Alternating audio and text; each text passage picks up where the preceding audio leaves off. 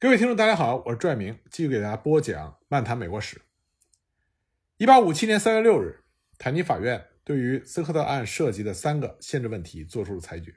第一，黑人即使是自由人，也不能够成为宪法含义内的美国公民；第二，斯科特并不能因为在联邦自由领地的短暂居住就变成自由人。因为禁止自由领地上存在奴隶制的密苏里妥协案本身就超越了宪法对国会的授权。第三，斯科特也不能因为曾经在伊利诺伊居住而获得自由，因为他一旦回到了密苏里，只有密苏里的法律才能决定他的身份。只有最后一点相对没有争议，他不过是重申以前案例中确定的法律，因此得到了七位大法官的同意。但是在黑人公民权。和国会权力问题上，最高法院四分五裂，九位大法官各抒己见，每个人写了一份意见书，仅宣读这些意见书就花了两天的时间。在黑人的法律地位问题上，坦尼本来可以用简单的解决办法，继续沿用其在斯特雷德案判决的逻辑，那就是各州有毋庸置疑的权利来决定其治下的人员的地位或州内和社会条件。他可以说，在密苏里，根据州法，即使是自由黑人也不是公民，因为他们不能投票，不能从事某些职业和拥有某些特定财产。因此，即使斯科特是自由的，也没有资格在联邦法院起诉他州公民，因为他并不是密苏里州的公民。这样，他就可以以不具备管辖权为由，把案子退回，不涉及领地里的奴隶制问题以及黑人的一般性法律问题。如果是这样的结果，这个案件也就不会有多大的争议。遗憾的是，坦尼这个时候他想要一鼓作气地解决黑人的法律问题，将他们一劳永逸地排除在联邦法院之外，所以他开始为自己的目标寻找宪法的根据。坦尼认为，宪法开篇中“我们合众国人民”以及条款中提到的“公民”是同义词，两者皆指在我们的共和政体中有权通过代议的方式参与政府。构成主权的主权人，而当前的问题就是要确定黑人是否是人民公民的一份子。坦尼对此的回答是：我们认为他们不被包括，原来也没打算把他们包括在宪法中“公民”一词之内，因此不能要求宪法对合众国公民所规定和保证的权利和特权。相反，他们是为统治种族所征服的人，无论他们是否是自由之身。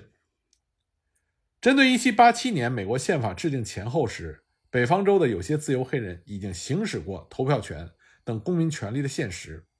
坦尼提出了州公民权和联邦公民权的区别，也就是双重公民权。在分治的前提下，美国人既是联邦公民，又是他们所在州的公民。宪法被各州批准生效之后，联邦管辖下的各州公民同时也成为联邦公民，因此联邦公民的身份。为宪法所创造并规定，既然宪法无意将黑人包括在其公民的概念里，他们也就不可能是联邦公民。联邦成立之后，联邦公民权由联邦宪法特别保留赋予了国会行使，而不是由各州行使。州可以赋予州内任何居民以任何的政治权利，但是根据联邦宪法，无权让他们成为联邦公民，也不能让他们享受联邦宪法所规定的州际公民权利。也就是说。尽管联邦成立之后，一些北方州立法解放了黑奴，使获得自由的黑人成为了州公民，但这并不能让他们成为联邦公民。从遵循制宪者意图来解释宪法，坦尼的解释的确可以自圆其说。不仅如此，坦尼还引入了当时盛行的种族主义理论，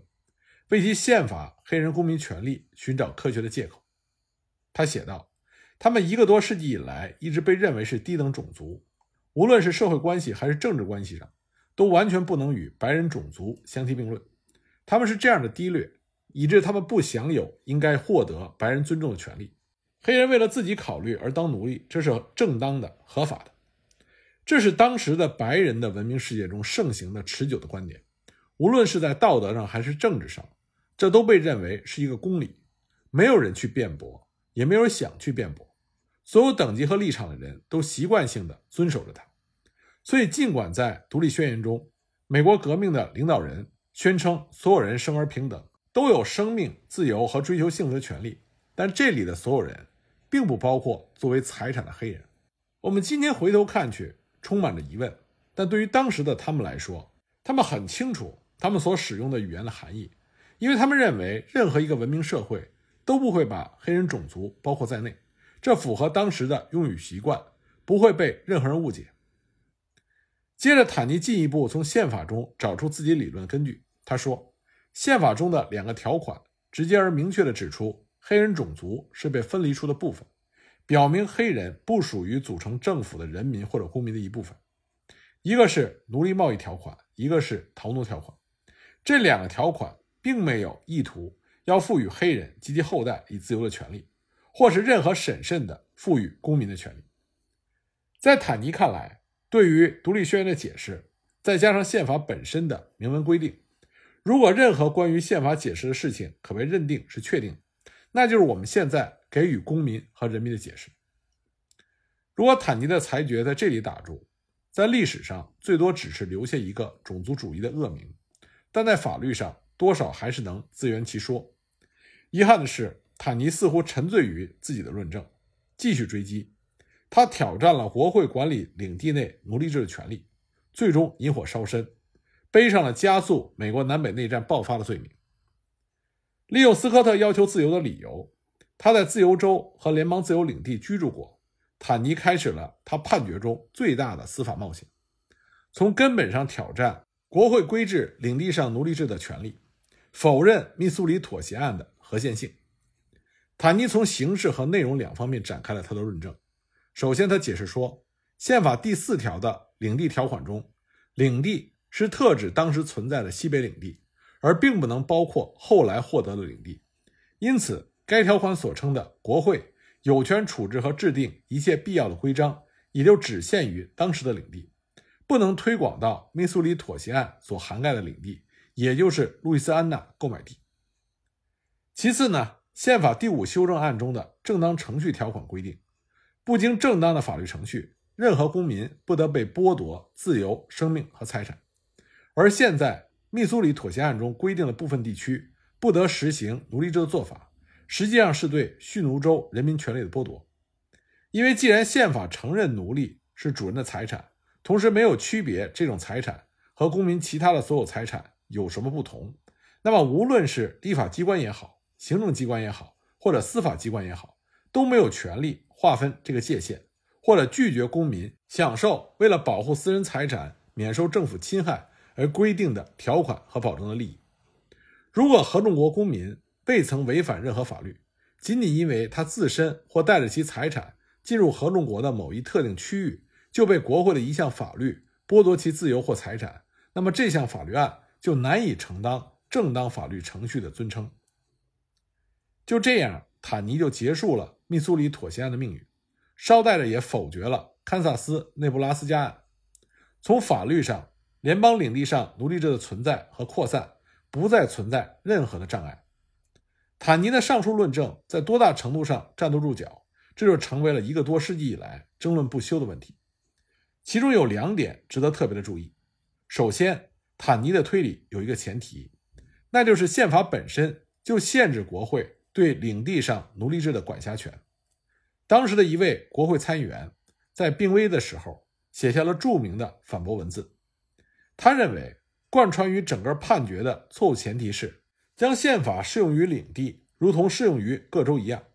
在他看来，宪法对国会权力的限制，并不能完全适用于国会规制领地的权利。领地上的民众也不能够享有全部的宪法保护。他认为，宪法中的领地是泛指的，而不是特指的。因此，国会有权处置和制定一切必要的规章。但是后来的法院判决，比如说二十世纪初美国海湾殖民地建立。所带来的一系列的诉讼，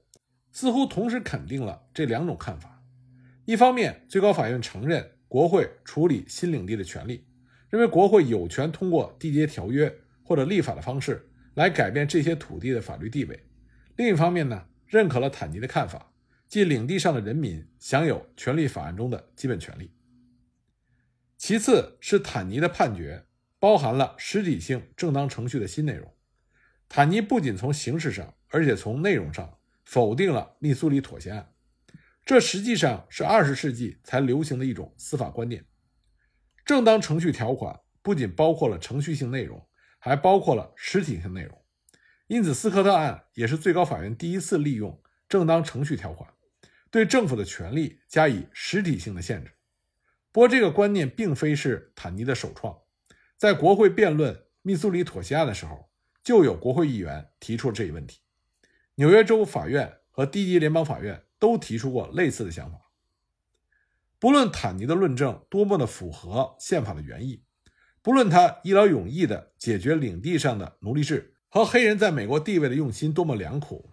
他以如此有利于南方奴隶制的方式直接介入，已经把美国社会变成分裂社会的政治是非，这绝非是明智之举。最高法院的判决并不是什么药到病除的良方，恰恰相反，他对宪法的僵硬理解和对法律条款的拘泥解释。破坏了美国迄今为止在奴隶制问题上形成的妥协机制，使得南北双方加快走向不可通融的两极。立宪建国以来，美国社会一直依赖着国会来维持着自由州和蓄奴州的平衡。坦尼的判决使国会不再具有这种平衡能力。当时，作为报纸时事评论员的马克思，就曾经对于这个判决与美国奴隶制的关系做出了深刻的分析。他写道。如果说1820年密苏里妥协案扩展了奴隶制度在各领地的地理界限，1854年的堪萨斯内布拉斯加案又取消了任何地理界限，换上了一个政治的壁垒，也就是垦殖者多数的意志，那么美国最高法院则是通过1857年的判决，把这个政治壁垒也拆掉了，从而把共和国现在和将来的一切领地从培植自由州的地方变成了培植奴隶制度的地方。坦尼的法院意见书已经有五十五页之多，而克里斯大法官为了反驳他的观点，更写下了长达七十页的异议书。克里斯是当时最聪明的大法官，也是第一位在法学院接受法学教育、获得法律学位的大法官。他十五岁上哈佛，以最优成绩毕业之后，转入哈佛法学院，师从大法官斯托里。一八四五年，三十六岁的时候，他接替了他恩师。在哈佛法学院的教授席位。一八五一年，这位来自马萨诸塞的律师被辉格党总统菲尔莫尔任命为大法官。刚一踏入最高法院的殿堂，克里斯就为了解决库里案的争议做出了决定性的贡献，提出了国会管理州际商事的选择专属权的概念，这就构成了库里原则的核心。那么，克里斯对于坦尼意见的批评集中在两点：一。美国的联邦公民身份决定于各州，而不是联邦政府。他论证的办法之一就是，州的公民，包括北方一些州的自由黑人，在邦联时期就是美国公民。邦联转变为联邦的时候，他们的公民身份也就继承下来。二，宪法的领地条款规定，国会制定所有必要的规章，就等于有权通过所有必要的法律，而且宪法对国会权力的限制是明示的。诸如不得通过追溯既往的法律等，限制奴隶制并不在其中，因此密苏里妥协案并没有违宪的地方。在法院正式印发意见书之前，克里斯就把异议书的附件交给了波士顿的一家报纸发表。他这一不恰当的做法就激怒了坦尼，引发了两个人的笔墨官司。结果，1857年9月1日，克里斯挂冠而去，重新去做开业律师，并且多次重返最高法院。当然不是作为大法官，而是作为辩护律师。一八六八年，他又站在了国会的参议院前，成功的为受到弹劾的安杜鲁·约翰逊总统做了无罪辩护。在美国的朝野内外、举国上下，就奴隶制在新领地内的生存和扩张问题吵得一塌糊涂。坦尼法院的做法无疑是飞蛾扑火。自马歇尔以来，最高法院之所以逐渐赢得了民众的信任和尊重。很大程度上是人们相信其司法实践远离政治，可现在人们则认定由南方人主导的最高法院为了南方的利益，把一个政治问题转化为一个司法问题进行裁决，因此最高法院威信扫地。当时有人写道：“诅咒抨击大法官们的狂风暴雨，把大法官们打得晕头转向，非但没有一劳永逸地解决奴隶制的争议，他们的所作所为反而是火上浇油。”并且因此威胁了政府司法部门的安全。斯科特案所表现出来的轻率，就导致了严重的后果。他失去了北方对联邦司法的忠诚，在其历史上，最高法院第一次几乎没有了朋友。于是，北部的一些州开始公开抵制坦尼法院的决定。最具代表性的案例就是艾伯曼诉布斯案。布斯呢是威斯康星州的一位报纸编辑，曾经带领着一帮狂热分子冲进了联邦看守所，将一位逃奴解救了出来。为此呢，1855年初，联邦地方法院以触犯联邦逃奴法将其定罪。但是，作为一个废奴主义者，他认为逃奴法本身就违宪，并向威州最高法院寻求人身保护令状。威州最高法院居然支持了他的请求，让他重获了自由。针对州法院干涉联邦政府的诉讼程序，公然蔑视联邦法律的做法，坦尼和他的大法官同事大为吃惊，发表了全体一致的法院意见，指出了威州法院做法的荒唐本质。他们写道：“现在，在一个州的最高法院前所未有的出现了这样的论调：美国宪法和法律管辖下的一个案件。”州法院高于联邦法院，如果接受这样的做法，就会颠覆美国政府的基础。如果州法院能够搁置联邦司法机构的运作，那么依靠联邦司法机构得以存在七十年之久的美国政府，可能连一年都熬不过去，更无法实现其伟大的期望。退回几年，坦尼法院的这番慷慨陈词，无疑会得到北方民众的一致喝彩，因为他不过是重申马歇尔式的国家主义。但是今非昔比，此时此刻，最高法院坚持联邦至上、维护联邦权力的司法行为，却不可避免地和奴隶制争议交合在了一起，被北方看作是再一次服务于蓄奴权力，自然就成为了舆论和政治攻击的目标。这个尴尬的现实，正印证了托克维尔在考察美国时的一个结论，那就是联邦大法官的权力是巨大的，但这是受到舆论支持的权利。只要人民同意服从法律，他们就力大无穷；但是如果人民忽视法律，他们也就无能为力。